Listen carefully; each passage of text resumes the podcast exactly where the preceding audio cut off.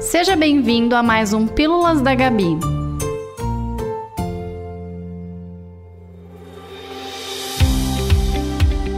Uma pergunta frequente no meu Instagram é a seguinte: teria um ácido específico para o tratamento do melasma? Melasma é uma disfunção estética que está associada à alteração hormonal. Melasma é uma disfunção estética que nós sabemos que não tem é, um tratamento definitivo, mas a gente também já sabe que é uma disfunção estética que tem controle. Então, é uma mancha castanhada que normalmente fica localizada na região da bochecha. Ela também pode acometer a região do nariz testa e a região do buço. A gente consegue fazer o diagnóstico dessa mancha de melasma numa consulta, principalmente através da utilização de uma lupa que a gente chama de luz de Wood.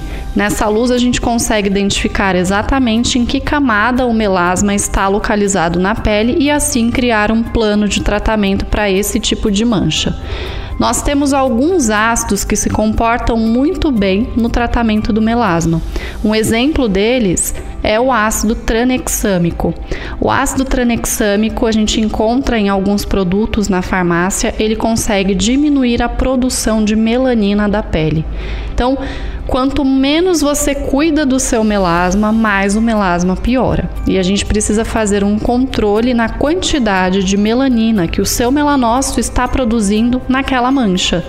Então, nada melhor do que um ácido que realmente vai conseguir controlar essa célula chamada melanócito, para que ela produza uma quantidade menor de melanina naquele local.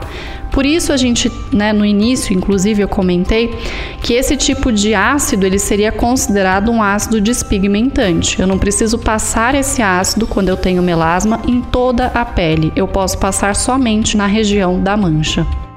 Aliás, para quem quiser saber um pouco mais sobre melasma, nós temos um episódio gravado só sobre ele. Então dá uma procurada aí que vocês vão encontrar esse episódio.